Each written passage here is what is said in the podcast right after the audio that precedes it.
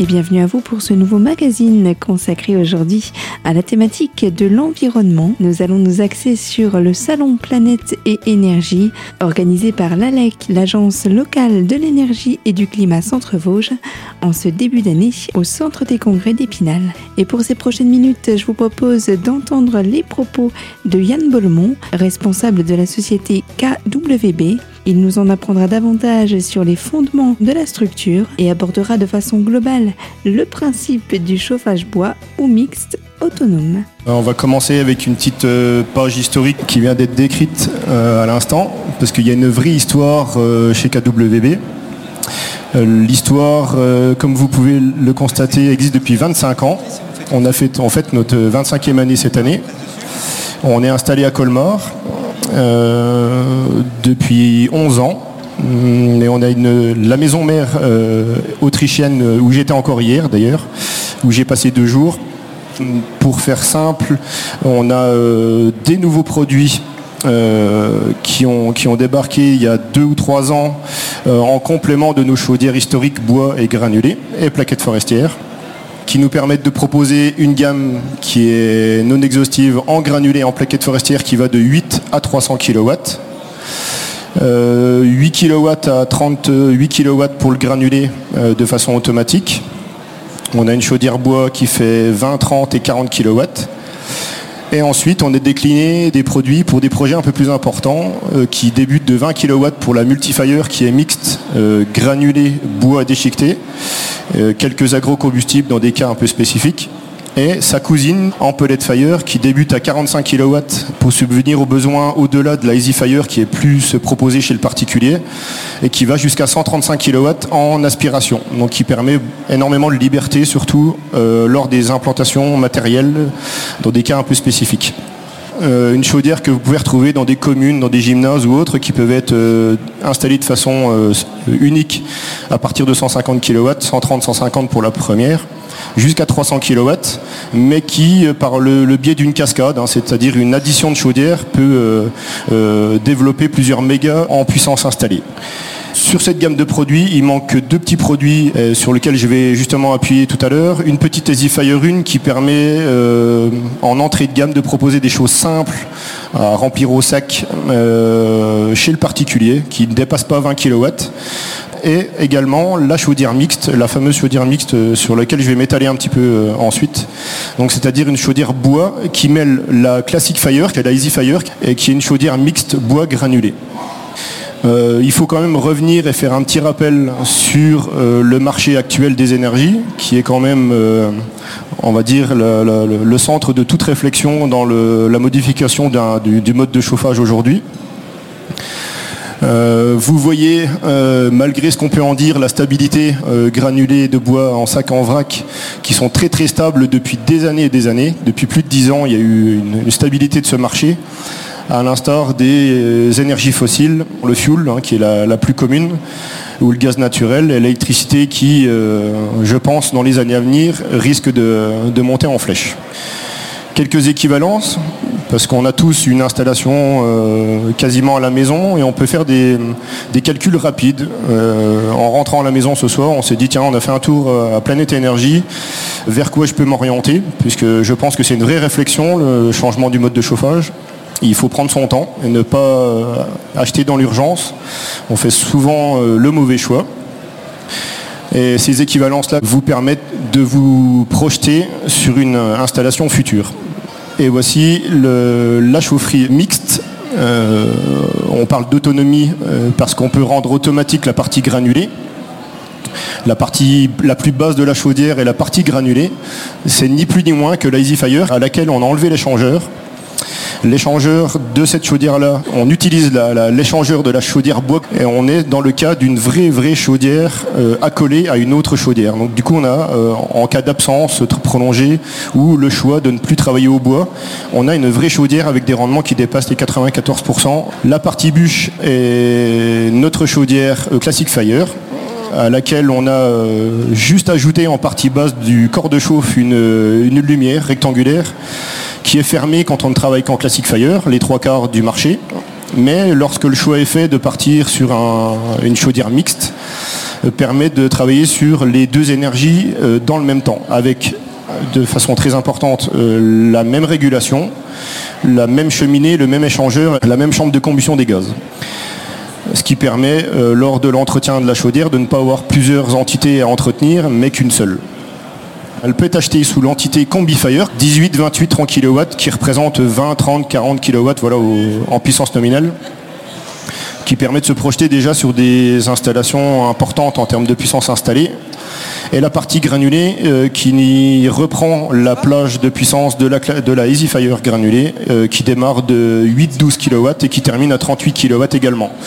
Donc on a un vrai parallèle qui est fait entre la puissance installée bois et la puissance installée bois granulé une slide suivante où on voit des installations réalisées. La, photo de gauche est ni plus ni moins que l'installation la plus simple en chaufferie mixte, c'est-à-dire qu'on euh, a une chaudière bois, la grande porte verte. À gauche, vous y trouvez la partie granulée avec une trémie qui permet euh, au client de vider 16 sacs. 16 sacs représentent euh, une semaine euh, à froid, euh, un petit peu la période actuelle. Le, moins 5, moins 10 vous permet de, tenir la semaine avec la trémie en 16 sacs. C'est la solution la plus simple à installer. Existe également en version aspiration. Donc la version aspiration, on a la proposition de toutes les systèmes d'extraction qui existent sur la EasyFire, c'est-à-dire l'aspiration euh, via un silo toile, euh, via un silo euh, auto-construit ou construit par l'installateur, OSB ou maçonné, vous permet vraiment d'être autonome comme si vous aviez fait le choix d'une chaudière à granulés automatique. Une installation mixte qui va être faite en plusieurs phases. C'est-à-dire là, le client a fait le choix de partir sur le bois de façon initiale par rapport à un budget certainement, mais qui peut, dans le temps, euh, et très facilement, en enlevant la tôle gauche de cette chaudière bois, basculer sur la, chaudière combi-fire, en toute simplicité. Il faut juste penser initialement à l'implantation, à garder 70 euh, cm sur le côté gauche de la chaudière bois, qui vous permet de, vous projeter peut-être dans 5 ans, dans 10 ans, dans un projet euh, autonome mixte bois granulé. Alors le ballon tampon est très important dans un projet comme je décris là.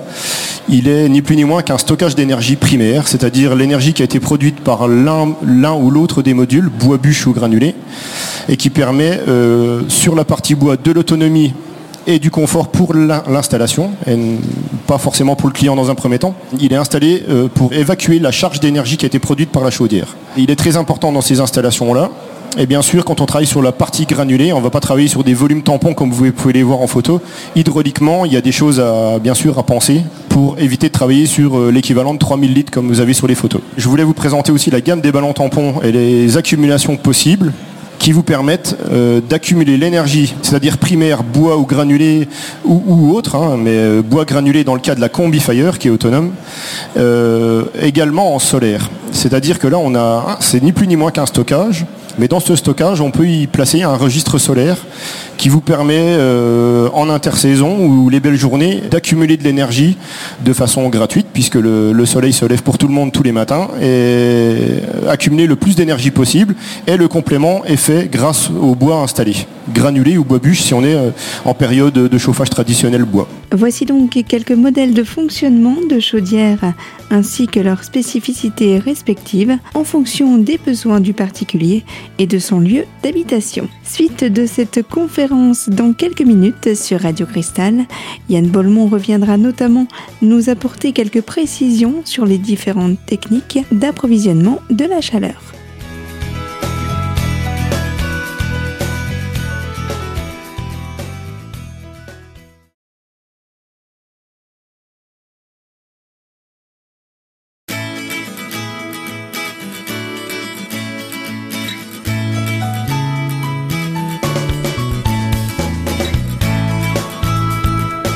Retour sur Radio Cristal, votre radio locale, en compagnie de Yann Bolmont pour la suite de cette conférence. Notre intervenant a fait le choix de revenir sur certaines notions techniques, souvent confondues par le particulier. Et justement, j'ai fait un petit rappel parce que je pense qu'encore à l'heure actuelle, il y a encore un gros schmilblick autour du panneau solaire. Je pense que beaucoup de personnes confondent le thermique, euh, eau chaude ou chauffage, et le photovoltaïque.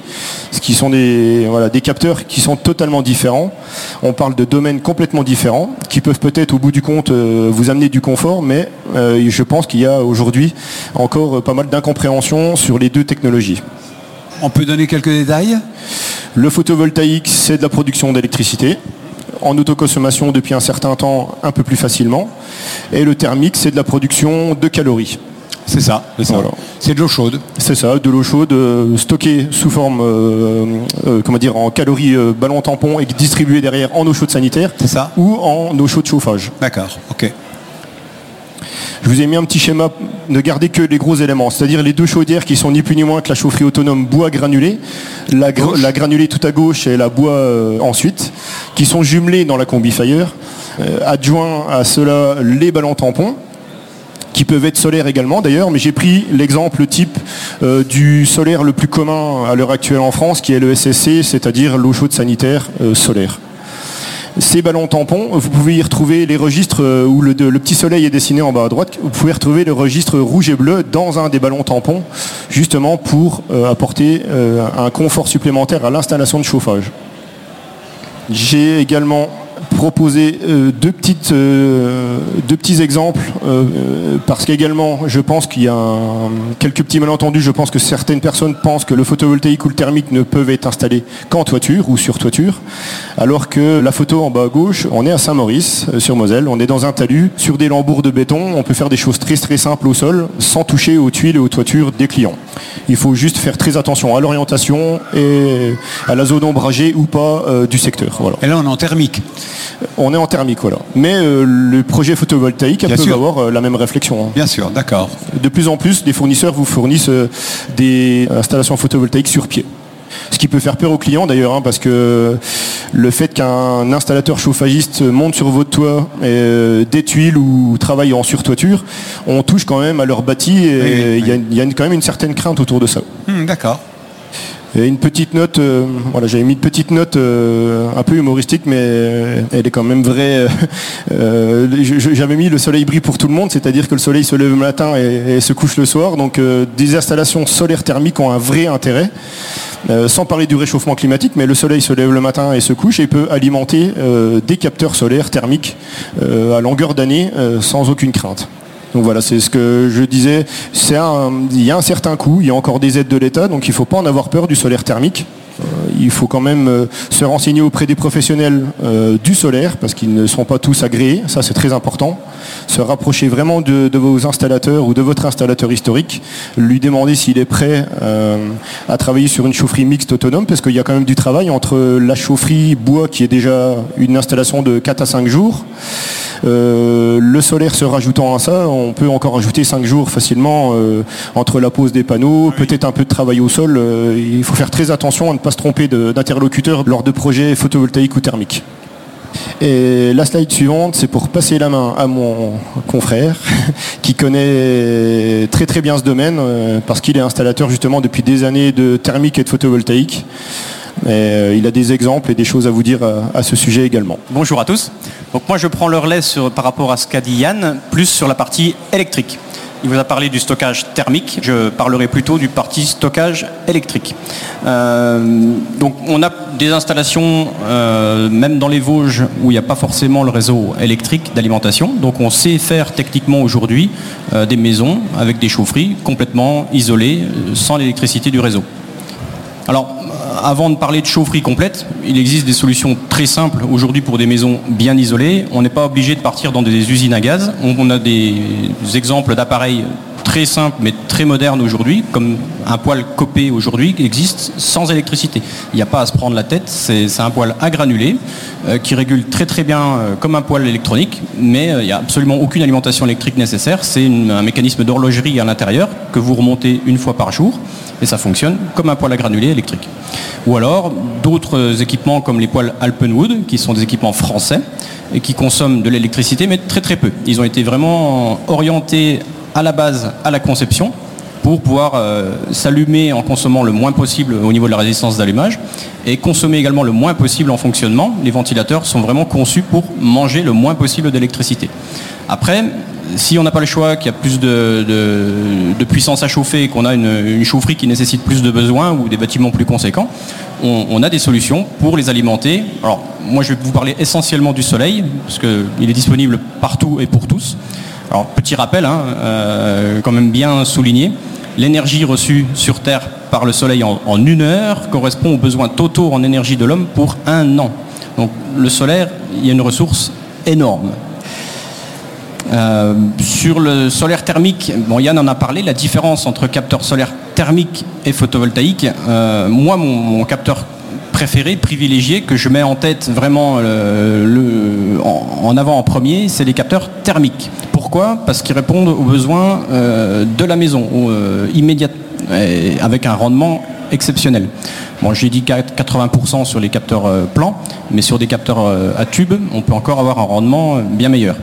Alors, j'installe bien sûr des capteurs photovoltaïques, hein, c'est un très bon produit, mais en comparaison, le rendement d'un capteur photovoltaïque actuel est bien moindre. On est aujourd'hui sur des, moyennes de 14 à 18% de rendement, euh, c'est-à-dire que par rapport à, l'énergie euh, solaire euh, rendue par mètre carré, sur un mètre carré où on reçoit 100 watts, on va en sortir que 14 à 18 watts. donc privilégier principalement les capteurs thermiques. Oui, j'avais une petite parenthèse sur le nucléaire quand même, parce que j'aime bien mettre les, chiffres euh, nucléaires avec euh, un rendement extraordinaire. Et bon, une centrale nucléaire a un rendement interne euh, minable de 29% et rendu chez l'utilisateur de 19%. J'insiste, rendement minable. Alors là, c'est présenter un peu le coût des différentes énergies. alors l'énergie solaire est gratuite. Par contre, euh, si on regarde en rajoutant l'investissement des capteurs solaires, on est sur un coût. Aujourd'hui, installer des capteurs solaires photovoltaïques, l'énergie rendue euh, au kilowattheure coûte moins cher que l'énergie nucléaire, moins cher que l'énergie fuel, moins cher que l'énergie charbon. Je parle ici de la partie panneau, hein. le coût du kilowattheure rendu produit par les panneaux. Donc ça, c'est issu d'un bureau d'études indépendant, Architecto. Donc c'était quand même intéressant de le souligner. On nous dit que les énergies renouvelables ont un coût phénoménal, mais non. Aujourd'hui, ça coûte moins cher. Bon, petit rappel, mais Yann, l'a bien dit tout à l'heure, hein, capteur solaire thermique, valorisation directe de l'énergie solaire et conversion sous forme de chaleur. Rien à voir avec la partie photovoltaïque, production électrique. Vous venez d'entendre à l'instant la suite de ces propos sous forme de bilan dressé sur les avantages des énergies renouvelables. Dernière partie de cette conférence dans quelques secondes, nous retrouverons une fois encore Yann Bolmont. Il abordera cette fois d'autres exemples de produits à valoriser en termes d'installation de chauffage.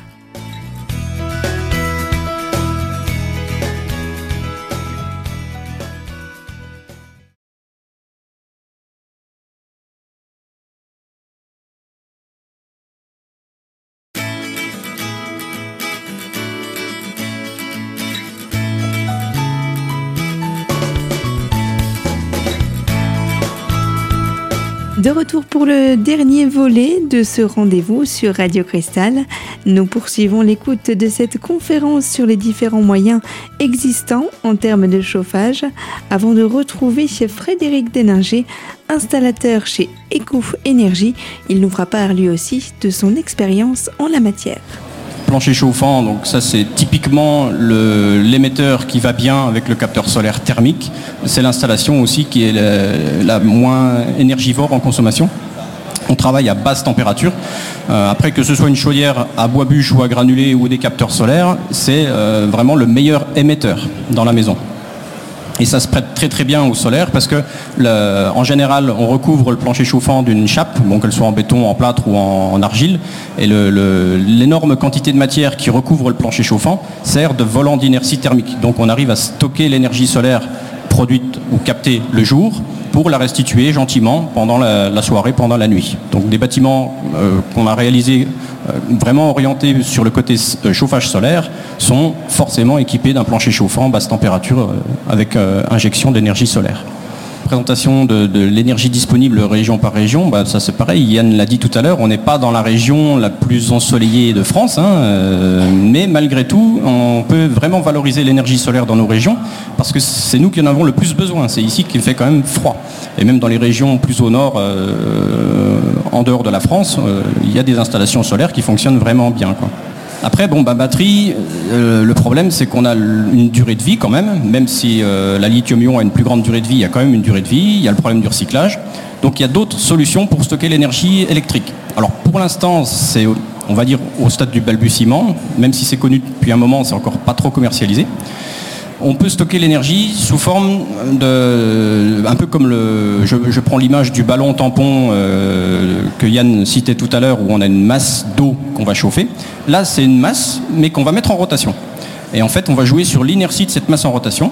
Alors, quand on va être en excédent d'énergie, euh, bah, typiquement en plein soleil, on va produire trop d'énergie par rapport aux besoins de la maison, donc on va utiliser cette énergie pour l'injecter dans un moteur et on va faire tourner un volant d'inertie. Et quand on, sera la nuit ou euh, pendant des moments de, déficience solaire, on va pouvoir ralentir cette masse en béton et le moteur servira de générateur pour puiser euh, de l'électricité.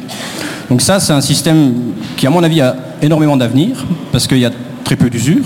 Bon, là, le système est présenté relativement simplement. Vous avez différentes technologies, hein. une masse en acier qui tourne ou une masse en béton qui tourne. Euh, simplement, euh, j'ai présenté ça parce que c'est un inventeur français qui, est en train de travailler sur euh, des volants d'inertie en béton. Et c'est alors malgré la mauvaise réputation que le béton a dans le monde écologique, en fait, pour cet usage-là où on cherche du poids et de la masse, c'est quelque chose qui est, qui est vraiment performant et pertinent, quoi, et qui est peu émetteur de CO2. Il faut savoir que cette technologie, elle est quand même utilisée aujourd'hui déjà en France, hein, euh, mais pas spécialement pour des sites isolés.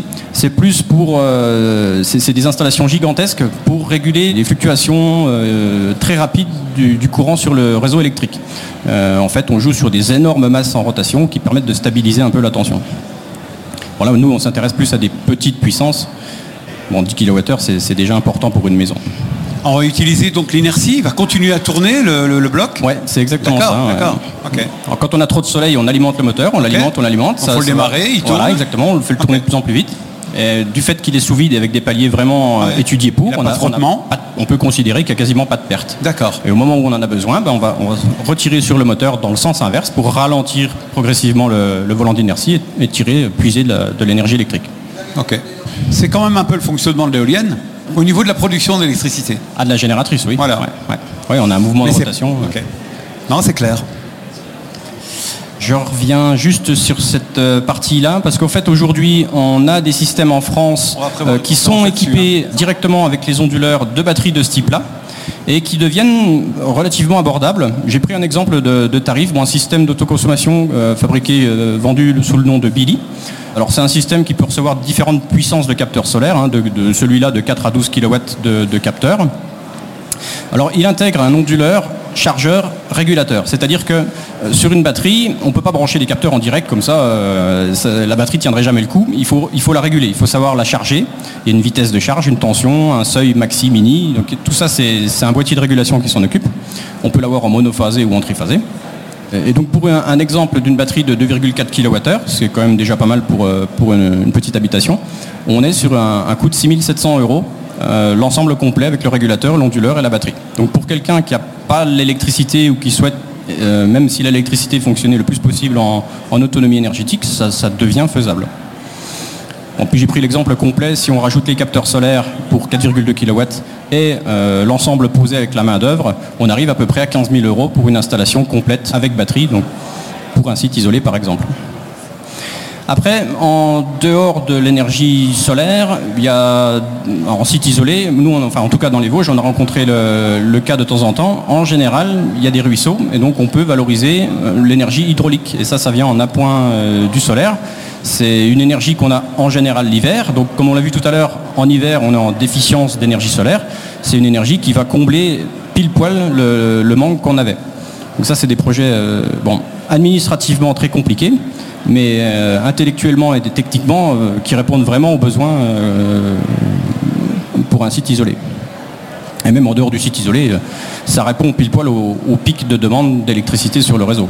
C'est en hiver qu'on a le plus d'eau différentes technologies. Là, c'est une turbine Pelton. Bon, c'est ni plus ni moins qu'un jet d'eau qui est euh, ingénieusement orienté sur une roue et qui fait tourner une génératrice qui produit de l'électricité. Alors après, celle-là, c'est un modèle très simple avec un seul injecteur. Euh, ici, on a sur la coupe euh, plusieurs injecteurs. C'est juste l'idée, quoi. Ensuite, en appoint, en appoint ultime, je vais dire, ou si euh, on ne peut pas installer d'éolienne, ou si on n'a pas d'hydraulique. Euh, en solaire, on est quand même. euh, Il y a des moments où on a vraiment, bah, cette année par exemple, on a vraiment longtemps, longtemps pas de soleil. Quand on est en site isolé complètement, ben, si on n'a pas d'autre solution, on peut trouver aujourd'hui des techniques vraiment abordables. Par exemple, ce, genre de groupe électrogène, qui au départ sont prévus pour fonctionner au diesel, mais qui travaillent très bien à l'huile végétale de récupération. Bon, c'est pas en claquant des doigts, hein. il faut quand même mettre des filtres et des préchauffeurs, mais on a des installations qui fonctionnent et qui sont complètement automatiques. C'est-à-dire que l'onduleur qu'on a vu tout à l'heure qui gère la charge des batteries, s'il n'y a pas assez de soleil, euh, que l'utilisateur soutire trop d'électricité par rapport au seuil de décharge de la batterie, le groupe va automatiquement demander la mise en route du, du groupe électrogène d'appoint. C'est le, le cas ultime, mais euh, C'est volumineux? bah, ça dépend de la puissance euh, qu'on veut sortir, mais un groupe euh, bah, de cette puissance-là, celui-là c'est un 10 kW, en gros c'est une petite, euh, une petite valise. Quoi. Bon après il y a quand même le stockage du combustible Oui, qui va oui. avec, mais, mais c'est pas, c'est pas énorme. Stockage d'hydrogène. Alors pour l'instant, j'en ai encore pas installé. Enfin, on a fait des essais, mais c'est pas du tout commercialisé. Mais c'est quelque chose qui pourrait avoir un intérêt énorme dans l'avenir, dans le stockage des énergies et surtout dans le photovoltaïque, puisqu'on pourrait, pendant la phase de surplus d'électricité, surplus de production de soleil, euh, convertir de l'eau en hydrogène et la stocker. Alors, ou la stocker sous forme liquide, mais c'est très compliqué. Euh, il faut descendre à des températures euh, très très très basses, avoir des cuves extrêmement étanches, et c'est c'est une technologie très compliquée. Ou le stocker sous, sous forme de, de solide dans des matériaux euh, qui ont été inventés il n'y a pas très longtemps. Et en fait, c'est une technologie qui est beaucoup moins contraignante. Mais ça, à ma connaissance, pour l'instant, c'est pas commercialisé, ou en tout cas pas à l'échelle du particulier. Mais intéressant dans le principe. Et voilà donc cela marque la fin de cette conférence sur la thématique de l'environnement. Nous nous sommes intéressés pour cette fois-ci au système de chauffage bois mixte et autonome. Et si vous avez manqué de temps pour suivre cette conférence, je vous indique qu'elle est disponible dès à présent en podcast sur notre site radiocristal.org sous l'onglet Invité. Bien évidemment, moi je vous retrouve très bientôt pour d'autres sujets et d'autres thématiques abordées sur Radio Cristal. À très bientôt sur cette même antenne et merci de nous rester fidèles.